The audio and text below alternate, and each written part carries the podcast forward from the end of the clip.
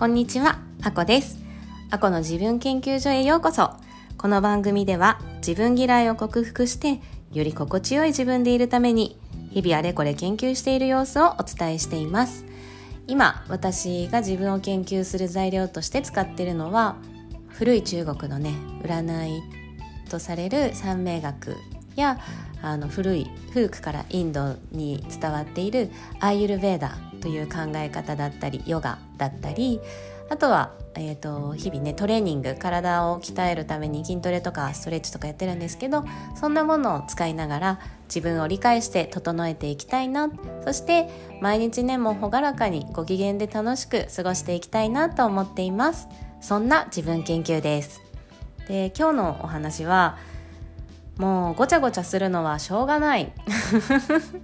ね、自分で考えすぎちゃうのはしょうがない。そんなこと自分に気づけただけで OK っていうお話をしようと思います、えー、昨日もお話ししたんですけどもうきあそうですね。昨日も朝ねお話ししたんですけど昨日一日ももう仕事の時間は激おこぷんぷん丸パート2って感じでもう一昨日よりひどい激おこぷんぷん丸ですね。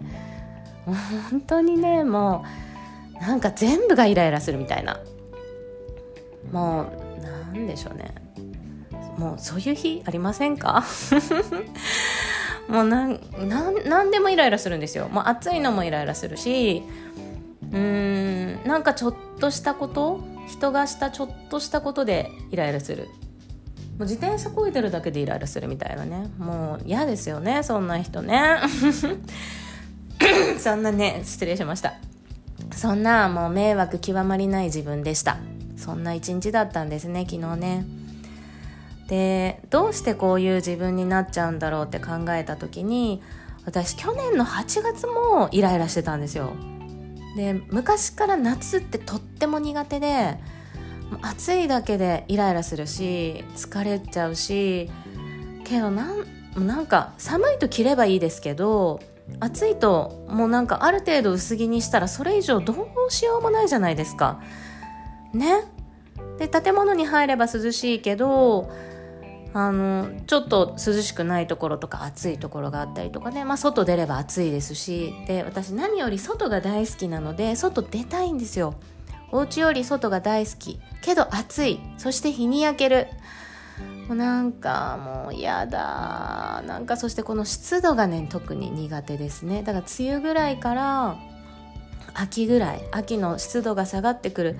朝晩涼しければまだいいんですがうんなんかこの湿度がね苦手です。で数日前1回東京都内あの湿度下がったんですけどまた上がってきててなんか夏の最後の頑張りっていうかねもうムシムシなんです。まあ言い訳ですけどね。でもなんかこうやって自分がどういう時にイライラしやすいかとかどういう時にこう嫌な気持ちになるのかっていうのを知っておくことであー来た来たこれ去年もあったとか私人生いっつも夏イライラしてるじゃんって客観視できることによってそのイライラの感情の中にどっぷり浸からず一歩引いて自分を見ることができるんですよね。それがね、うん、すごく大切なことかなっていうふうに思ってます。で本当もう昨日もう一昨日からずっともなんかこのイライライライライライラ。で自分がこうしなきゃいけないこうしなそうこうするべきみたいな思考に本当にとらわれててその渦中にいる時はそのべき思考から逃れられないというかうんいでも前よりは逃れられるようになってきててああまた縛られてんなイライラしてんなっていうのは気がついてるんですけどそこまでなんですよ。でどうしてだろうどうしてだろうっていうふうに考えてはいてもそのイライラ渦中の中にはもう気づけなくなってくっていうかどっぷりほんと浸っちゃってるんですよね。ただ帰り自転車を15分ぐらいねこぎながら帰ってくるんですけどこぎながら「いやいや待って待って私」って。また家帰ったら、ま、これでまた娘にねイライラしてもう当たり散らすのかなって思ったらもうそれは絶対嫌だと思ったんです。でもいいや。晩ご飯を食べなくてもいいしなんなら娘が歯を磨かなくてもいい。なんか私は茶碗も洗わなくてもいいし洗濯物も畳まなくてもいい。とにかく今日娘と笑顔で過ごして寝る前に絵本を読んでから寝よう。それだけ決めました。笑顔で接すること。声を荒げないこと。絵本を読んで寝ること。それがねそれはできました。そう昨日はね決めたことがちゃんとできましたね。自分と約束したことができるとうん気持ちがねすっと楽になるような気がします。で今日の朝のジャーナリングの時間にねちょっとまた三名学を引っ張り出してきて去年の8月と私の今年の8月どんな風な気持ちになりやすいかっていう分析をしたんですね。そしたら、まあ、去年の8月もすっごいイライラしてたんですけど今年の方がより一層イライラしやすい。当に嫌だって思うんですけどなんかねイライラしやすいのがパラパラパラパラ 出てきていてなおさらそれを増長するようなものも来てるんですね。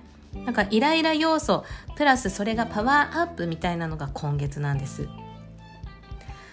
これはねもうなんかしょうがないかなって思いました。これぐらいなんか自分がイライラしやすい空気になってるとそれを認めるしかないですね。今イライラしやすい時期だな。自分はそういうもんなんだな。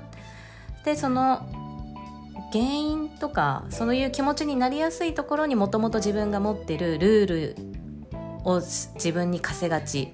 しかも自分が頑張ってる分人にも期待しがち。っていう性質？もともと持ってるね性質。が重なるとねもうそれはそれは悲惨なのでちょっとこの思考のループをね整理してみました。で私が考えがちなこととしてはまずねルールを決める。で2つ目に頑張ってしっかりやる。で3つ目に頑張りすぎて疲れる。で4つ目にもう激おこぷんぷん丸ですよね。もうイライラマックスになる。